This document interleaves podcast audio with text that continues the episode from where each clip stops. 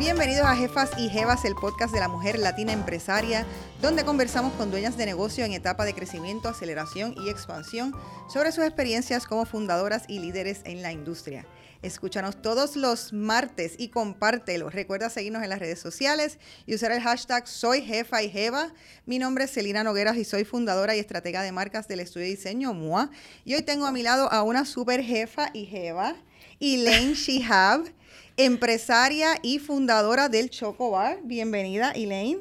Pues gracias por tenerme aquí esta tarde. Encantada, encantada con compartir tu historia con otras mujeres eh, y hombres también, porque este podcast lo escuchan muchos eh, hombres también, eh, que están buscando historias con las que conectarse, con las que aprender de otros empresarios exitosos que hemos, mira, sudado la gota gorda por llegar donde estamos. Así es que te felicito por la trayectoria. vamos a empezar a contarles quién es Elaine desde sus comienzos profesionales, porque mucha gente, pues ahora hoy en día saben lo que es el Choco Bar y te conocen eh, en esas funciones, pero yo quiero narrar la historia tuya eh, completa. Eh, has sido empresaria por muchos años, mucho antes de eso. Así es que me dices que primero empezaste estudiando en Boston University. Boston College. En Boston College empezaste estudiando educación. Sí. Y al tercer año tú dijiste como que esto... Esto no es para mí. estaba un poquito frustrada con el sistema educativo lo que yo pensaba de lo que era la educación o lo que debía ser la educación y lo que yo estaba viendo no, no, no estábamos como in sync. Y eh, yo creo que cuando, cuando uno es un joven, uno se cree que uno sabe lo que quiere estudiar, pero en realidad cuando llegas al tercer año es que te das cuenta de lo que quieres hacer. Y, y pues entonces quería ser comerciante y lo que hice, no, la escuela no me permitía cambiarme de, bachillerato en ese momento, así que lo que hice fue que todas las electivas las tomé en empresa eh, y después en el verano tomé unos cursos también en, en, Boston University y con eso yo completé lo que podía haber sido un minor. No tengo el, no tengo el degree, pero, pero lo estudié bastante. Pero tú vienes de una familia que también entonces son empresarios. Sí, sí. Este, eh, una empresa que estuvo 60 años este, dictando la moda en Puerto Rico. Esa sería la empresa Shehab. Eh, cuéntanos entonces un poquito de eso, porque una vez entonces terminaste y regresaste a Puerto Rico, pues fuiste a trabajar. Sí, cuando me gradué de la universidad, pues no sabía bien lo que quería hacer, así que a mí me encantaba la ropa y empecé a trabajar en lo que en lo que me entrevistaba para trabajos. Comencé a trabajar en la tienda y, en realidad me enamoré. Y yo le estaba, te estaba explicando que tengo, tenía una relación bien bonita con mi mamá y con mi papá. De hecho, fui la primera que me mudé de mi casa. Nosotros éramos cinco, pero como trabajaba con ellos y vivía en mi casa, eso eran 24 horas con los papás, yo fui la primera que me fui a vivir al viejo San Juan. Así que eso fue como que yo fui liberadora. sí, este, espérate, el tenerlos juntos no es fácil, estar ya sea con 24 horas era mucho. O con tu pareja, estar 24 horas eh, hay que tener eh, inteligencia emocional. Y yo necesitaba también un poquito de espacio, ¿no? Eh, así que me mudé al viejo San Juan y pues nada, trabajé con mi papá y vamos a comprar a Nueva York, a Los Ángeles. Y la verdad que fue una época bien bonita de mi vida. El concepto de Shihab que me estabas contando que era... Sí, pues nos, este, nosotros éramos innovadores en la moda porque mi papá tenía bien buenas relaciones con el mercado, eh, con el garment industry. Mi papá viene de ahí. Entonces, eh, muchos de los modelos de primavera y verano se los enviaban a mi papá primero para ver si chequeaban y entonces los fabricantes los hacían si se vendían en Puerto Rico. Así que Puerto Rico hasta cierto punto en moda, mi papá le decía a los manufactureros que Puerto Rico estaba adelantado en la moda y que las mujeres puertorriqueñas eran les gustaba mucho la moda y que eran un, eran un buen medio para ellos saber si podían fabricar los modelos que querían hacer. Así que nosotros vendíamos al por mayor. Y como te dije, mi papá siempre creyó en la mujer puertorriqueña porque él había tenido una fábrica y a él le molestaba ver que los hombres no aparecían nada más que el viernes cuando las mujeres estaban con el cheque. Así que mi papá siempre pensó que las mujeres de Puerto Rico son fajonas y echan a su familia adelante. Ah, y nada, trabajé con él hasta que me enamoré y tenía que tomar la decisión de o casarme, irme a República Dominicana donde vivía mi novio y luego marido, o quedarme en Shihab y pues, y creo que tomé la decisión correcta. Me fui y me casé y me fui para República Dominicana, que mi esposo de Chocolate Cortés tenían su fábrica y él era el administrador de la fábrica allá. Es interesante porque vine eh, trabajando en Chihab, es un, es un negocio familiar. Entonces te enamoras de Ignacio, quien entonces también bien, está trabajando en un negocio familiar. Sí. Que en ese momento sí tenía ramificaciones en Puerto Rico, pero la base central era Santo Domingo. Eh, que eso es algo que a lo mejor mucha gente no conoce, que Chocolate Cortés tiene unas grandes operaciones en Santo Domingo. Sí. Eh, y que y no solamente operaciones, sino que estamos hablando de que vende productos y son número uno en el mercado. Sí, en todos los renglones de chocolate. Así que, ¿qué generación es Ignacio? Ignacio es la tercera. O sea, que es un negocio de mucho tiempo. sí, 90 años. Cumplieron 90 años este año.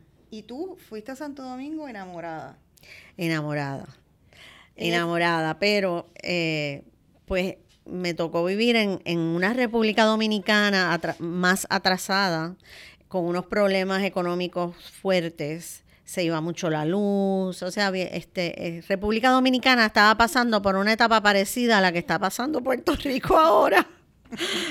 ahorita te iba a decir que si de la luz te está dando flashbacks. Sí, un poquito. No, bueno, yo estaba muy preparada porque yo quiero que tú sepas que yo llegué a Puerto Rico y nosotros hicimos nuestra casa porque nunca habíamos tenido una casa propia, siempre vivíamos alquilado, así que teníamos este deseo de tener nuestra casa y tan pronto hicimos o renovamos nuestra casa, compramos una planta y un, y un tanque de agua, o sea, eso era, eso era obligado, yo venía de esa, de esa escuela, sí. Entonces, pues fuiste allá, pero en ese momento eh, quería hablar un poco de ese espíritu tuyo porque se te hizo difícil conseguir primero los permisos porque tú querías trabajar allá, o sea. Yo quería trabajar, pero era difícil trabajar porque en donde estaba buscando trabajo era en escuela, como de maestra, porque pues eso era mi degree, o sea, con eso era que yo podía... Yo traté de bregar con lo de la tienda, pero eh, no era fácil. Eh, es un mercado bien, es un mercado diferente y pues tampoco quería arriesgar, no me quería arriesgar de esa manera. Y traté de buscar trabajo como maestra, pero también pensaba, yo quería viajar, o sea, si Ignacio viajaba, yo quería viajar también. Así que lo que hice fue que me fui a trabajar con él, a ponerle una computadora IBM floppy disk a que funcionara. Y estuviste trabajando ahí un tiempo, pero como quiera fue un poco problemático, o sea que no era necesariamente algo que fuiste realmente a ayudar en algún momento. Fui a romper esquemas, verdaderamente, porque yo tenía 24 años. ¿Tres mujeres habían en la empresa o era la tercera mujer? Bueno, eran como tres, ¿no? La que limpiaba y daba chocolate y dos y la una secretaria, o sea, en verdad no había muchas mujeres que trabajaban en la fábrica en aquella época. Y y yo fui a, arreglar un departamento de contabilidad donde habían como 25 empleados y todos pensaban que esa computadora les iba a quitar, les iba a quitar el trabajo. Así que pues me, me, rajaban los, yo no te dije, me rajaban los floppies para que se dañaran y yo tuviera que empezar de nuevo. O sea, me hacía muchas trampas. Fue una experiencia, aprendí, aprendí lo que es el, eh, eh, la competencia de una persona que viene nueva a hacer cosas nuevas y gente que lleva más tiempo ahí que no quieren que tú seas exitoso. Sí. Y me imagino que como quiera desarrollaste algunas destrezas para tratar un poco de... Bueno, aprendí eso, o sea, aprendí eso y también aprendí que, que no puedo llegar allí a lo Pepe tampoco. Eh, eh, sí, claro, eso es una buena Este, sí, sí. Pero entonces me dijiste que eso fue puntual y que por un tiempo estuviste como buscando cuál era tu espacio, pero que no puedes quedarte quieta. no, no, yo, este, pues en Santo Domingo decidí ser mamá y pues tuve tres hijos en cuatro años y eh, pues nada, yo era activa, o sea, yo me levantaba, me llevaba a los nenes al, al daycare o al colegio, lo que fuera, y me metía en un gimnasio y estaba ahí de 8 a 12 cuando ellos salían, iba y los recogía y nos íbamos para casa. Y a las 5 de la tarde me los recogía de nuevo y me iba a jugar tenis hasta las 9 de la noche para que se me fuera el día, porque yo no puedo estar sin hacer nada. Nunca he podido estar sin hacer nada. Y en esos días Ignacio trabajaba, entonces por lo que veo como largas horas, o sea, había... Sí, bueno, fíjate, en aquella época en República Dominicana venían a almorzar. Así que Ignacio llegaba como a las doce y media, cerraban la fábrica por una hora y media, y en aquella época no había el tráfico que hay hoy en día en Santo Domingo, y él venía y almorzaba en casa, y llegaba impregnado de chocolate. Eso no se me olvida. Impregnado de chocolate, sí. Este, y entonces se iba de nuevo, tomaba siesta, dormía una siesta y se iba era el segundo, se iba a trabajar. Eso es, muy, eso es europeo también. Sí, pero ya eso no se hace. En República Dominicana no se puede hacer porque eh, ese país ha crecido tanto y el tráfico es tan grande que la gente ya se tiene que llevar el almuerzo a la oficina. Bien. Entonces, eh, ¿cuándo fue la transición después? Cuando tus hijos, me dices que cuando uno de tus hijos tuvo ocho años, entonces... Ah, bueno, yo le, le hice prometer a mi marido que que mis hijos se iban a educar en Puerto Rico y entonces cuando Ignacio, el mayor, cumplió ocho años, pues regresamos a Puerto Rico y, ahí pues empecé a trabajar de nuevo en Shihab, como desde el 91 hasta el 99. O sea, tuviste como 10 años de hiato. ¿Cómo cambió el negocio? ¿Cómo lo dejaste? A cómo entonces volviste otra vez a... ¿Y, y, y cuál fue tu rol? Bueno, fue bien diferente porque eh, cuando yo entré a Shihab, yo estaba sola con mis papás. Eh, y cuando yo entré, reentré a Shihab, estaban ya mi hermana y mi hermano corriendo el negocio. Así que pues yo tenía que someterme a, lo que estaba allí, ¿verdad? Yo, yo trataba, trataba, hacía mucho... Eh, trataba de hacer mucho con las vitrinas y vender y buscar este sí sí fue bueno. Y en ese sentido eh, ¿cómo, cómo la diferencia en la moda cómo cambió en esos años seguían siendo wholesale ah, o ahí no no no no. Wholesale la tienda fue wholesale hasta el 1983 en el 1983 se mudan a lo que era Shihab de Swiss de Swiss Chalet y ahí se forma una tienda que era preciosa. yo la comparo con lo que era Bergdorf Goodman, porque era una tienda que tenía, era bien bonita. Nosotros incurrimos en un gasto altísimo porque contratamos al Instituto de Cultura para que restaurara completamente el Swiss Chalet exactamente como era. Este, y era una tienda preciosa, la verdad. Eh, esos fueron unos tiempos bien bonitos de, Puerto Rico, yo creo. Eh, y, y, tu ven hacia la moda, entonces continuó, estuviste un tiempo ahí. ¿Y cuándo fue que decidiste, mira, ya eh, me voy a salir un poco del proyecto de Shihab?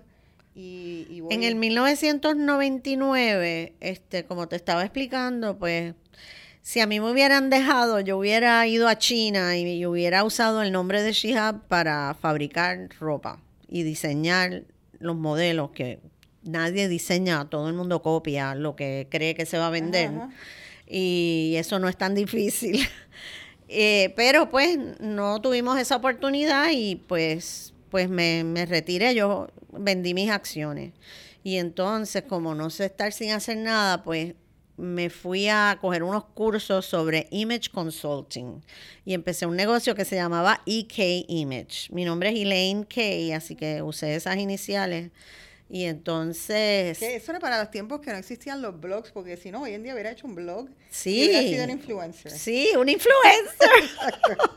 hubiera sido, sí, probablemente. no existía eso. No. Entonces, pues conseguí una línea de ropa que era home home marketing, que la podía vender desde mi casa.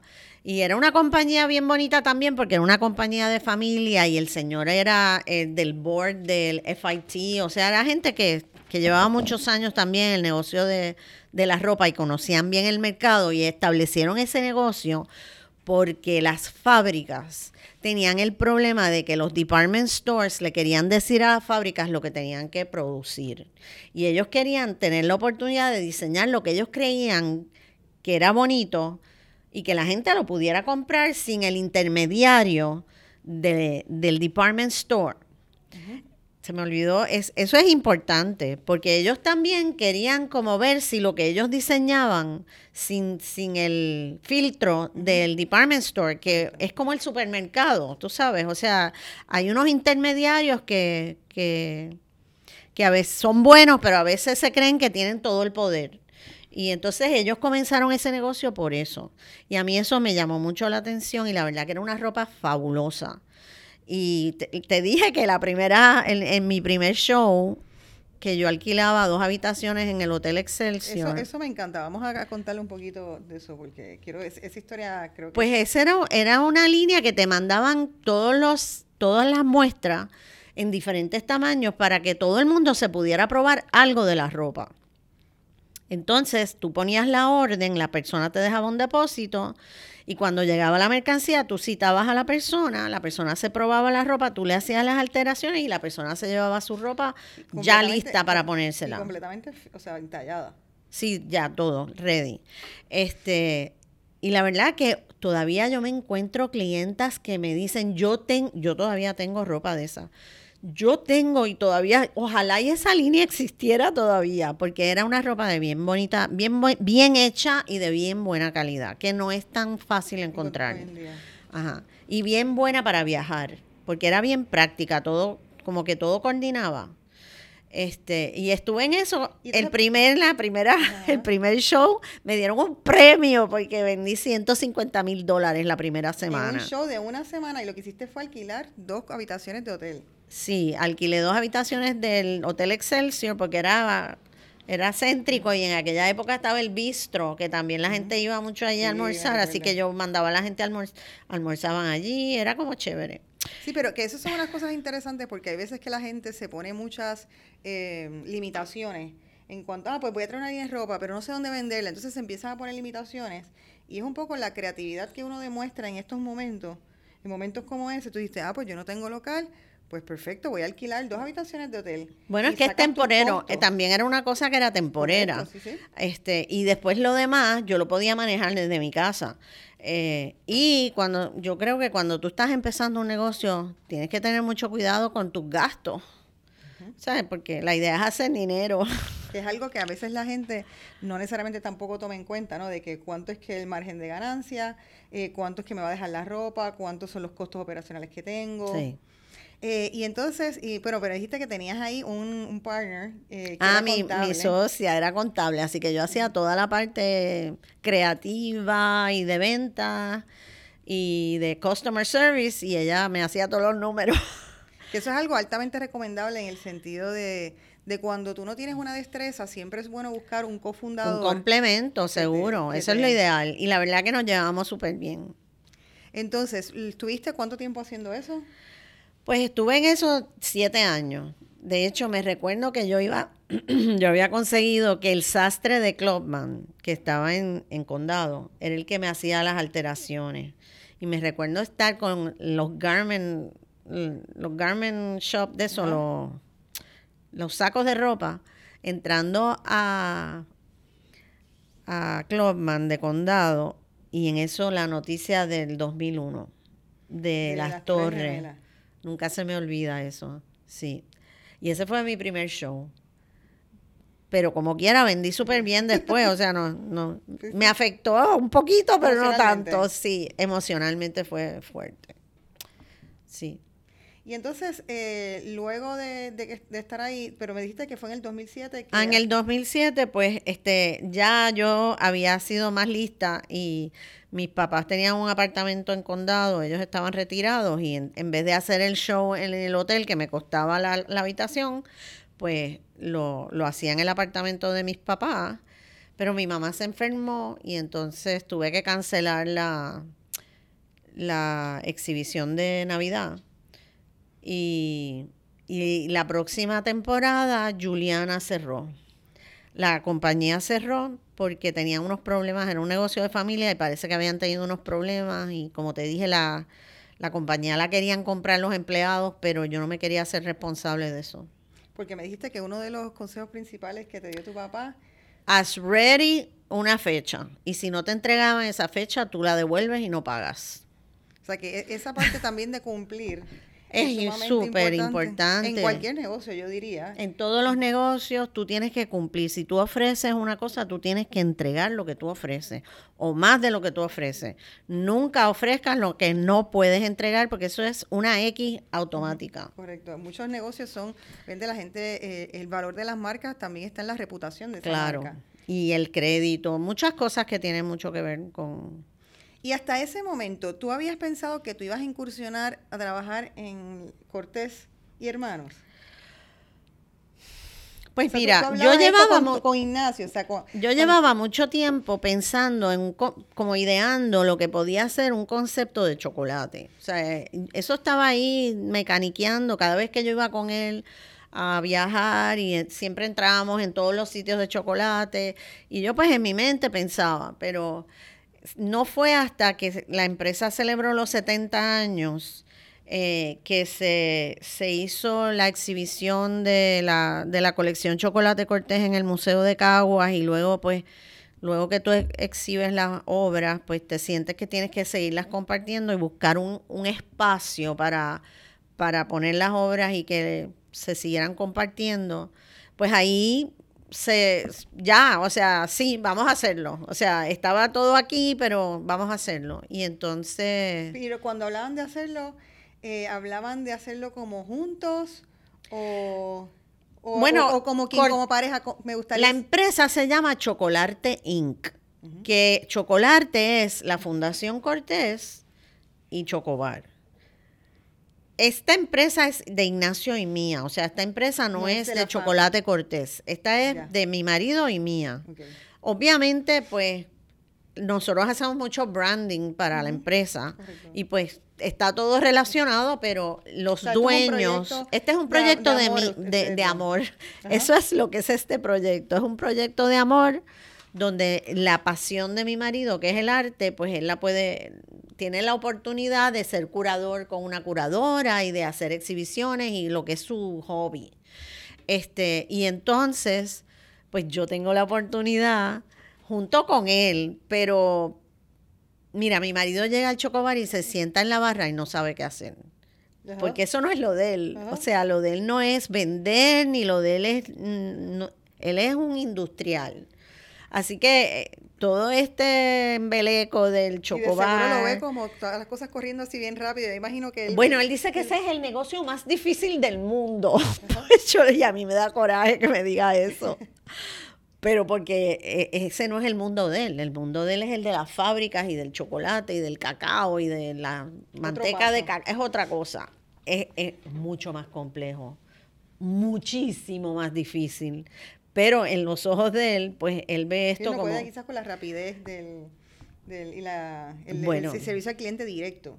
es, diferente, bien diferente, este, pero, hacer chocolate no es fácil, por eso no hay mucha gente en el mundo que lo hace. Yo quiero saber una cosa, eh, hay muchos negocios de pareja o parejas que, que como ustedes como quiera, antes de que hicieran el negocio juntos. ¿Cómo es esa relación de pareja? O sea, ¿cuánto ustedes hablan o hablaban del negocio? Porque yo sé de matrimonios que el marido no le gusta hablar para nada de la parte del trabajo y hay otros que, simplemente están todo el tiempo como pensando y hablando de esas cosas. Bueno, yo, si tú me dejas a mí, yo estoy hablando de eso todo el día. Ni mis maridos ni mis hijos me permiten, o sea, ellos no me dejan. Si estamos en la mesa comiendo, ellos no quieren que yo hable de eso. Ese no es el foro para eso. Y yo lo agradezco porque si me dejan, yo estoy todo el día hablando de eso. Así y, antes de tú estar en Chocobar, eh, eh, cuando ibas a los viajes, y, porque eres una persona que, que obviamente tienes trasfondo, o sea, no, me imagino que tú viajabas a los sitios y veías cosas y le dabas insumo todo el tiempo. O sea, porque yo te veo como tienes mucha energía. O sea, que de seguro esa energía se la proyectas a Ignacio, que es mucho más calmado. Sí, nosotros, nosotros somos un buen balance, porque yo soy este, hyper y él es tranquilo, o sea, él, es, él escucha. El otro día estábamos en una charla y él no dijo ni una palabra. Yo lo miré así y dije, no dijiste nada. Me siento tan identificada. Pero es bueno, porque hay alguien que está todo el tiempo escuchando y, hay, y yo pues actuando. Ok, entonces tenías esta inquietud y me hablaste de eh, esta tienda de chocolates en Nueva York. Sí, bueno, yo eh, y fuimos, no yo, o sea, íbamos todos, pero pues como yo soy más retailer, pues yo me daba cuenta. claro, esa es la. importante. Eh, eh, lo importante aquí es la venta, o sea, la venta al detal. Eh, pues yo veía que los negocios que eran de chocolate, de bombones, muy bonitos y todo, eran como de temporada, o sea, eran que se ponían de moda y después la gente se le olvidaba, como por ejemplo los, ¿cómo se llama? El, Godiva. No, que se pusieron de moda los franceses, los, no chocolate, los... Macaroons. Los macaroons, que se pusieron de moda y todo el mundo iba a comprar los macaroons de París y después en Nueva York. Es un fad. Sí, Tú sabes, o sea, eso llega a un punto que se quema. Pues yo no podía, o sea, yo no podía permitir que lo que nosotros fuéramos a hacer se quemara porque tiene 90 años y, y pues eso es una responsabilidad. Así que había que buscar algo que nos que fuera único. Y la verdad que eh, encontramos una, una fórmula donde chocolate cortés es un ingrediente en cada plato que es único. De verdad que yo no creo que hay un sitio como Chocobar en ningún sitio. Hay unos que se parecen, pero como el que nosotros tenemos, ninguno. Y pues yo creo que eso es especial y no me quiero echar todo el crédito. El crédito lo tiene el chef, porque cuando yo... El chef que nosotros tenemos en el Chocobar, Ricardo de Ovaldía, eh, es un muchacho joven. Es español, si no me equivoco. Él es, él es panameño, pero educado en, en España, en Sevilla.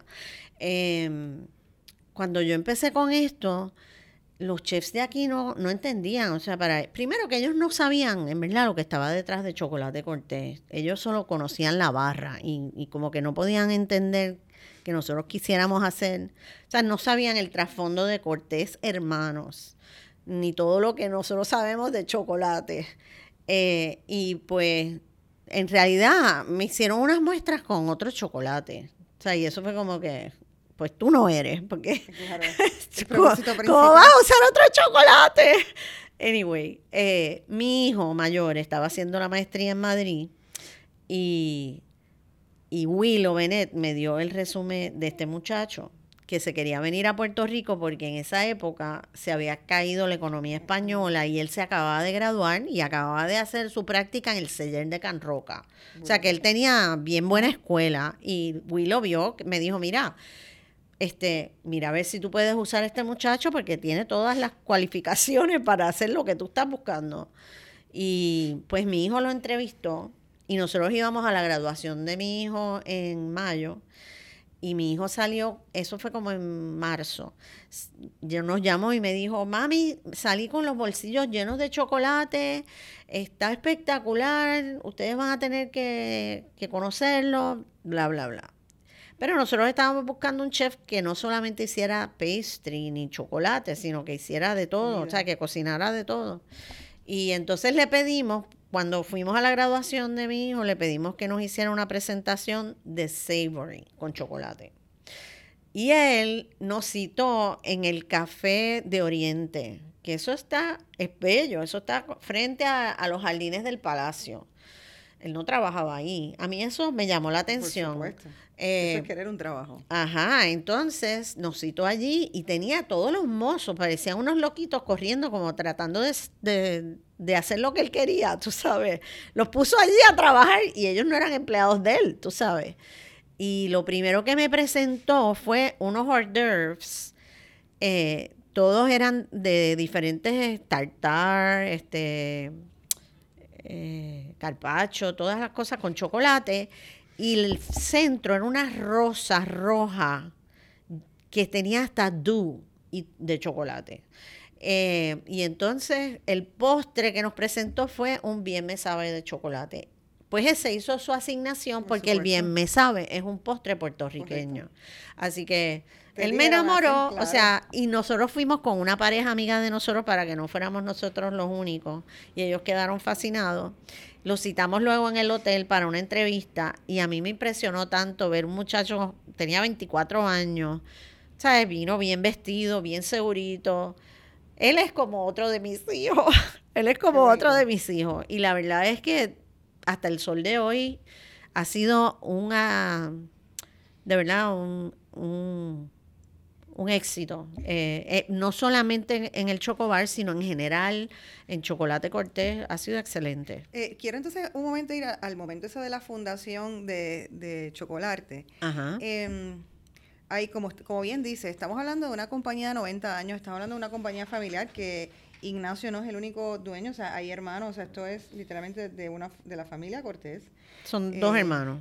Y entonces, em, ¿cómo fue eh, decirles, mira, yo quiero hacer este proyecto que de alguna manera es diferente, es, es, es, aparte como negocio, pero obviamente sigue eh, teniendo la marca, ¿verdad? Porque el chocolate que se vende es chocolate claro. Eh, ¿Cómo fue ese? ¿Y tuviste que hacer un pitch? ¿Le tuviste que hacer un pitch de tu idea a tu esposo, a la empresa? No, mi esposo estaba, mi esposo estaba all for it. O sea, mi esposo estaba bastante convencido de que era una buena idea. Eh, ninguno de nosotros sabíamos verdaderamente cuál iba a ser el resultado. Mi esposo seguía achicando la cocina, achicando la cocina porque él quería que fuera algo más chiquito. Al final la cocina se nos quedó chiquita y estamos buscando ampliar la cocina. Ahora vamos a poner una cocina industrial en la fábrica. O sea, para hacer prep. Sí, no solo eso, vamos a abrir en el aeropuerto. Tenemos un concepto pequeño de To Go que abre ahora en febrero, esperamos en febrero, y vamos a abrir en Nueva York, en el Bronx.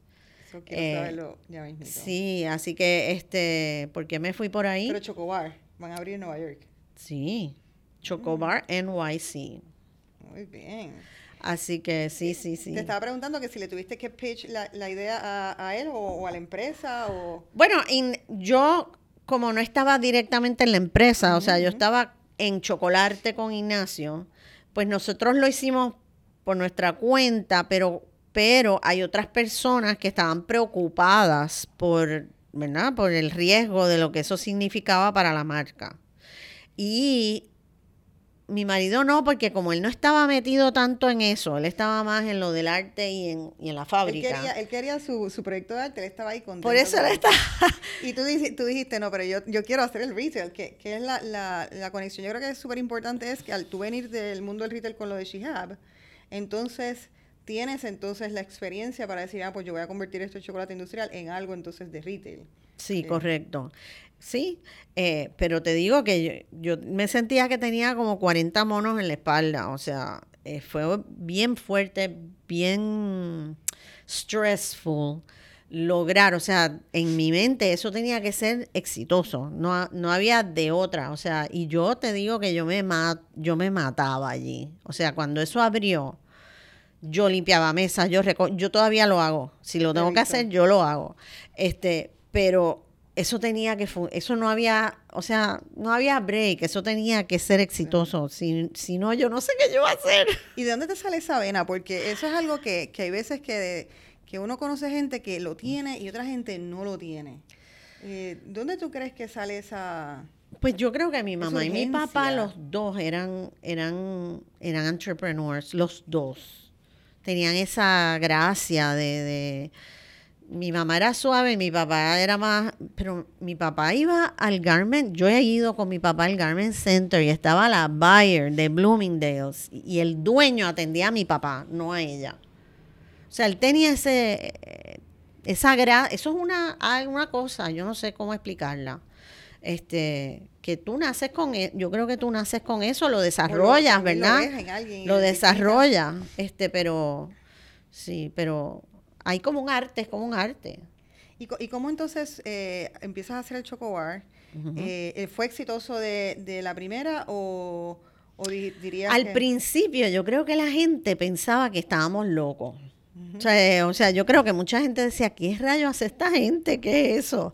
Pero a medida que la gente fue yendo y fue viendo que nosotros estábamos tratando de demostrar una familia puertorriqueña que es trabajadora, que tiene una una tradición en Puerto Rico, que es parte de la cultura de Puerto Rico, que tiene, o sea, que han pasado por todas las etapas económicas de este país y que tienen toda esa historia guardada y que la pueden enseñar. Y que además de eso, pues comparten arte y lo usan para educar. Y es como que yo creo que la gente se empezó a sentir orgullosa de venir a un sitio de puertorriqueños donde estábamos haciendo algo bonito no solo eso, allá hay un anuncio que para mí es icónico y va a estar en todo. Donde quiera que haya un chocobar en, en el mundo, va a decir su familia se merece lo mejor. Sirva en su casa chocolate cortés, el colmo de lo exquisito. Y una imagen de una familia compartiendo.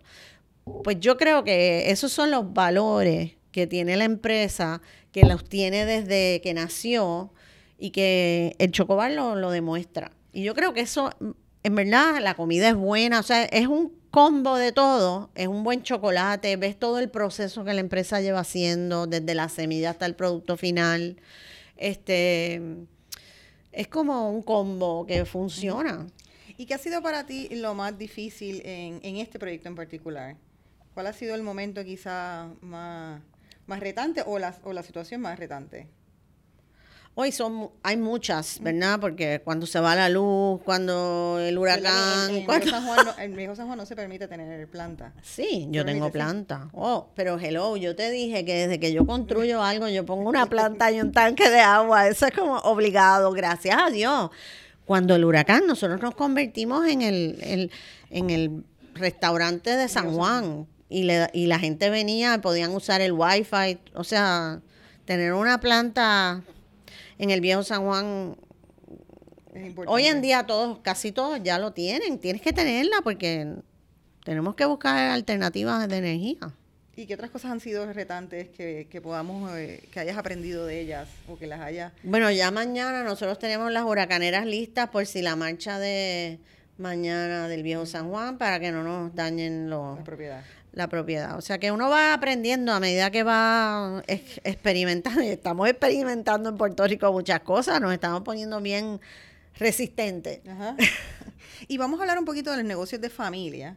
Eh, en Puerto Rico hay muchos eh, negocios que son eh, de negocios de, de muchos años, que son negocios de familia. Eh, ¿Qué para ti es? Vamos a hablar primero de las cosas bonitas y después entonces de las, de las cosas difíciles. ¿Qué, qué consejo tú le darías o, qué, qué es lo más importante de un negocio de familia que hay que cuidar?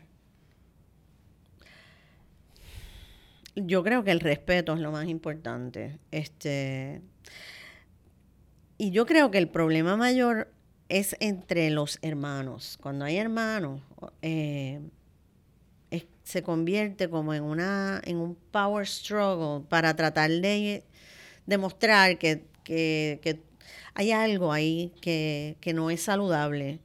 Eh, y que hay que, cana- hay que aprender a canalizar y, y los mismos herederos tienen que aprender a, ma- a madurar en ese...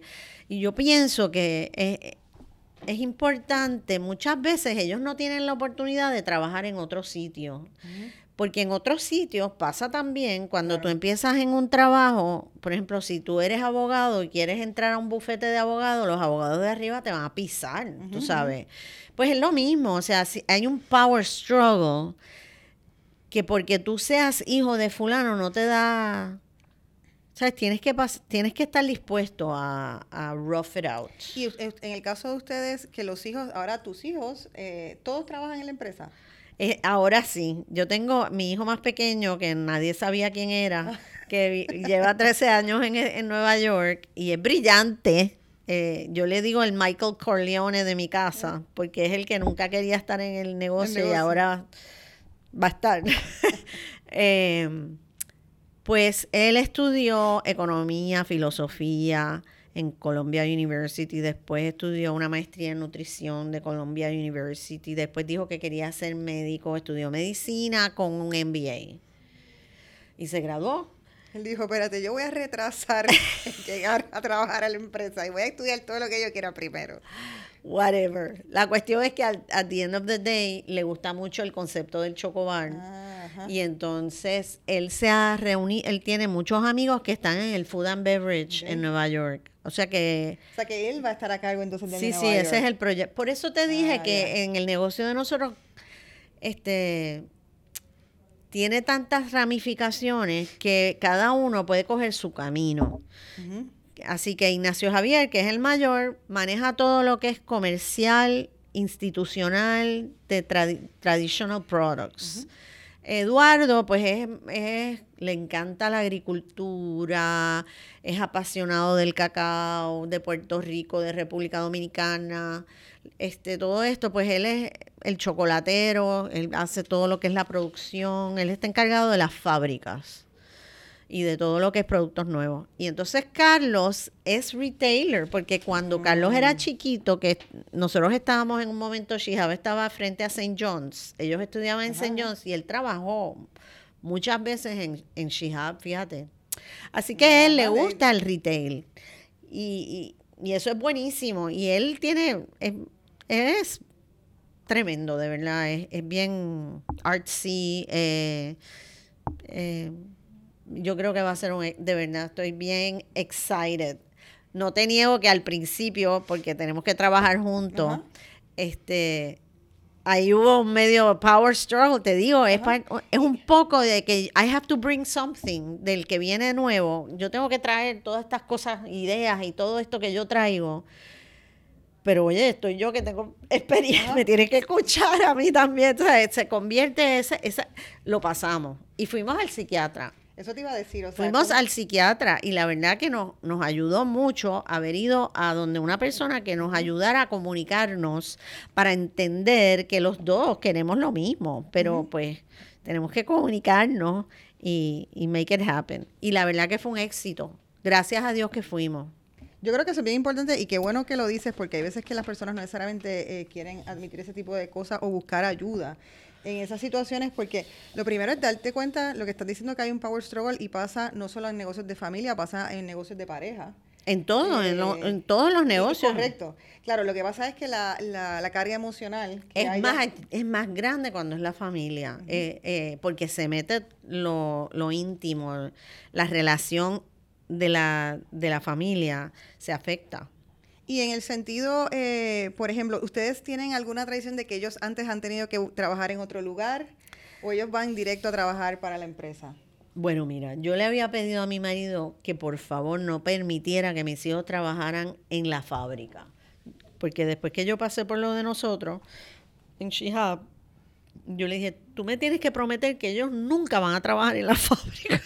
Pero eso no está en las manos de nosotros, porque esa es la decisión de ellos de ellos de querer venir. Este, entonces, ¿qué pasa? Que mi marido es como quiera casi hijo único, porque la hermana de mi marido ha vivido toda su vida en Nueva York. Así que mi marido estaba loco por tener a alguien que le ayudara. O sea, o sea que cuando mi hijo mayor dijo que quería trabajar en la fábrica, él le dijo, vente, vente. Y yo, no, no, no, pero sí, o sea, o sea, pasan las cosas. Eh, vamos a hablar de qué momento ha sido el momento quizás más difícil que has pasado en tu vida de empresaria y cómo lo superaste. Vender mis acciones de Shihab fue lo más difícil para mí.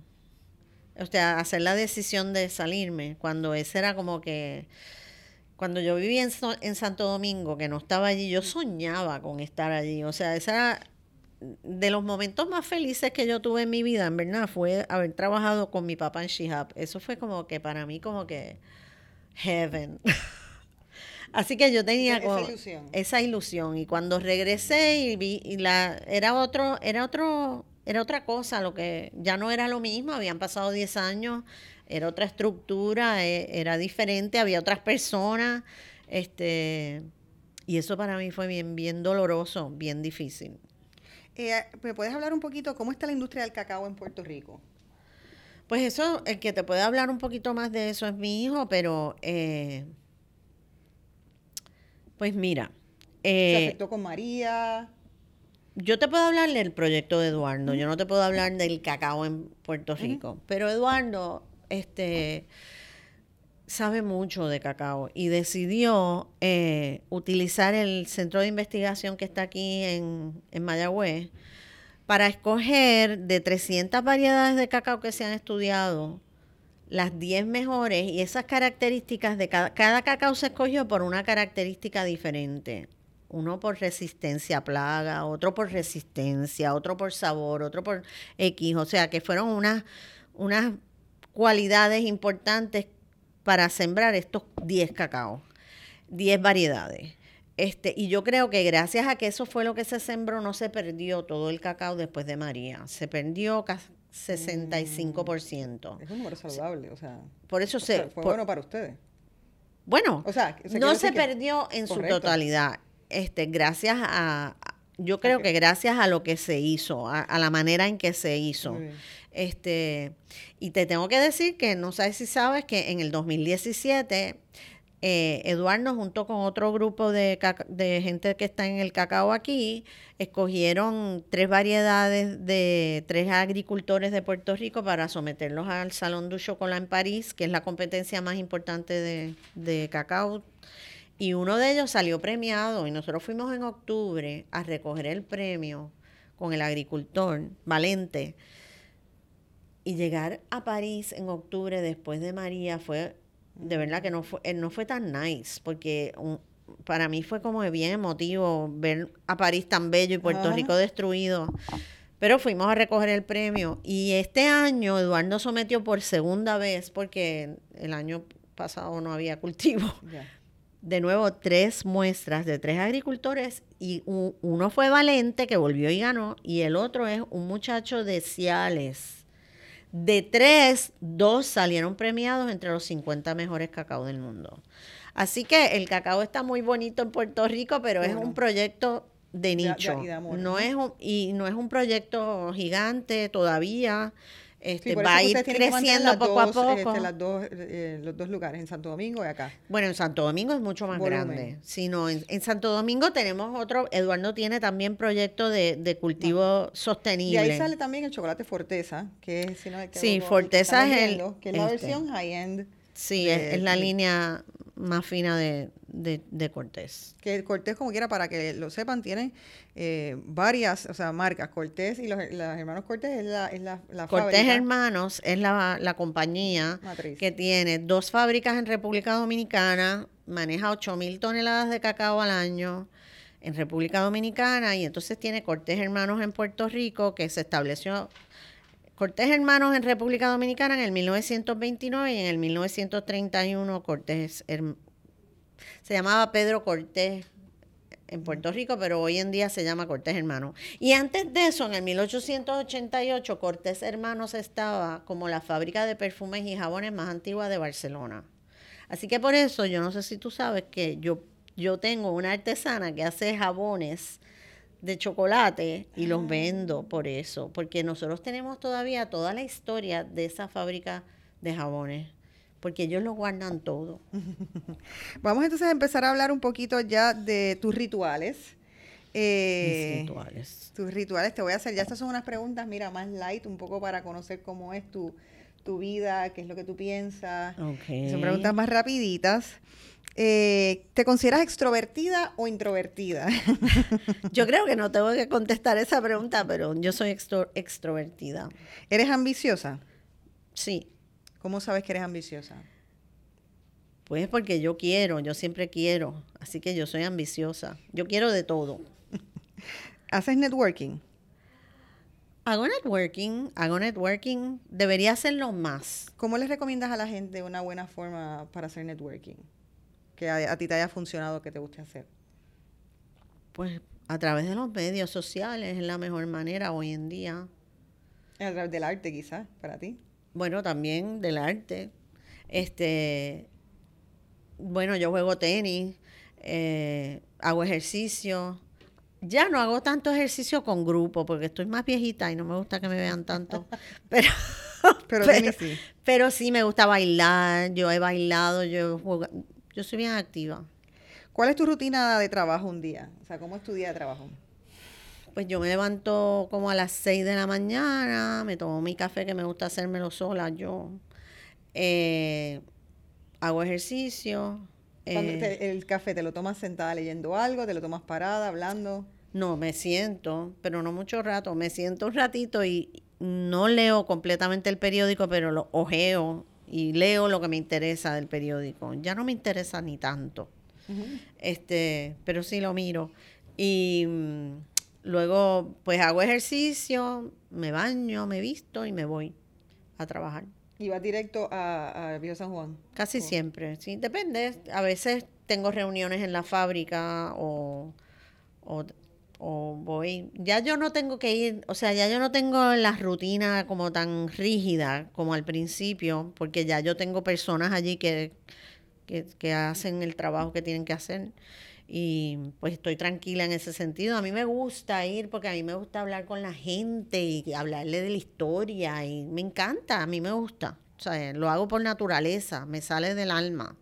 ¿Y cuando, a qué hora sales normalmente? Yo trato ahora de irme como a las 4 de la tarde. a menos que no tenga algo más, pues me voy a las 4 y la verdad es que I'm a morning person. Y cada vez más morning y menos night. ¿Y usualmente sales a comer o cocinas en la casa? ¿Comen en la familia o solamente con Ignacio? Yo tengo la virtud de que desde que yo vine de Santo Domingo, la muchacha que trabajaba con nosotros, como mis nenes llegaron chiquitos, pues se vino con nosotros para acá y cocina divino. Así que yo gracias a Dios no, no, tengo, no necesito comer fuera y no tengo que cocinar tampoco.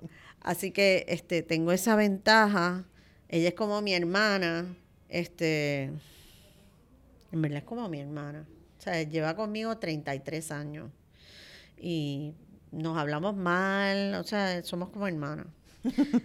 y tengo esa ventaja. No sé si es tan buena porque a veces pienso que no debería comer tanto, pero pues como ella lo cocina, no te, me lo como. Cuando tienes decisiones importantes que tomar o dudas de trabajo, ¿qué haces? Camino. Me voy a caminar y a respirar. ¿Cuánto tiempo inviertes en las redes sociales? Antes más, ahora menos. ¿Cuál es tu red social que más usas? miro, ya no uso tanto. O sea, Instagram. Instagram. Eh, ¿Qué superpoder quisieras tener? Superpoder. Ser menos impulsiva. Ese es el superpoder que yo quisiera tener. La calma. Que esté pasando y te tenga un poquito más de calma. ¿Cuál es el mejor consejo financiero que te han dado en la vida? vela los costos. ¿Qué es para ti la definición de un domingo feliz? Ir a Dorado, eh, caminar por los jardines, sentarme a ver el mar, eso. ¿Piensas en el retiro? No. ¿Qué secreto financiero tienes? Mm, secreto. Ninguno, yo no tengo ningún secreto financiero. ¿Tienes algún tip financiero que puedas dar? ¿Ahorras dinero? ¿Haces pues mira, inversiones? a mí me gustaría comprar propiedades. Yo creo que Puerto Rico es chiquito, no tiene, o sea, no va a crecer más y la tierra siempre vale. Yo pienso que invertir en tierra es, es, una buena inversión a largo plazo. O sea, si tienes el dinero para, ¿verdad? Para para invertir en, propiedades. Sí. Sea que has estado en situaciones eh, profesionales en donde quizás has estado por ser mujer, has estado en situaciones o incómodas o desventajadas o, de problemas. ¿Qué consejo nos puedes dar cómo, y cómo has salido de eso y qué aprendiste de eso? Yo creo que lo más importante para mí personalmente es educarme financieramente. Y yo creo que eso es algo que es súper importante para una mujer. Eh, estar preparada para ser independiente, eso es económicamente. Sí, yo creo que eso es algo que no, precisamente una de las cosas que queremos hacer con el podcast es lograr ese sentido de, independencia. Sí, no es eh, fácil. Y cómo finalmente, cómo es la mejor forma ahora que trabajas entonces la familia entera para mantener esa unión familiar y esa paz, ¿qué es el mejor consejo que nos puedes dar? ¿Crees que has sido exitosa en tu vida en eso? Yo no soy exitosa en eso porque yo no puedo evitar hablarle el negocio. Mis hijos y mi marido son los que me callan. Así que yo no puedo dar, yo no doy ejemplo de eso porque si a mí me dejan, yo hablo de eso todo el día. ¿Y con tus amigas también hablas de eso? Te voy a confesar que me da trabajo hablar mucho con amigas. No tengo tanta conversación. Porque no hablas quizás, no Porque la conversación... No tengo, o sea, necesito networking con mujeres que están más como yo, porque mis amigas están en otra cosa y a veces no tengo esa conversación. Eso es cierto y, es cierto en general, es, parte del crecimiento eh, y las etapas de la, de la vida. Hay veces que nos, nos enseñaron, ah, pues es bueno si tú continúas y mantienes tus amistades de high school o, de, de pequeño.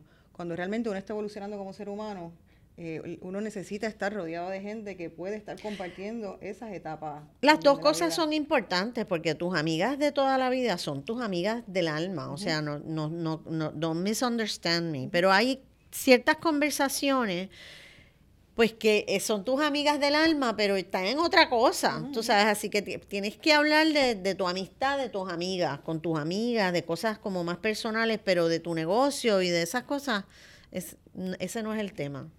Y por último, si no tú estuvieras involucrada en el Chocobar y en ese negocio, ¿qué, ¿a qué te dedicarías?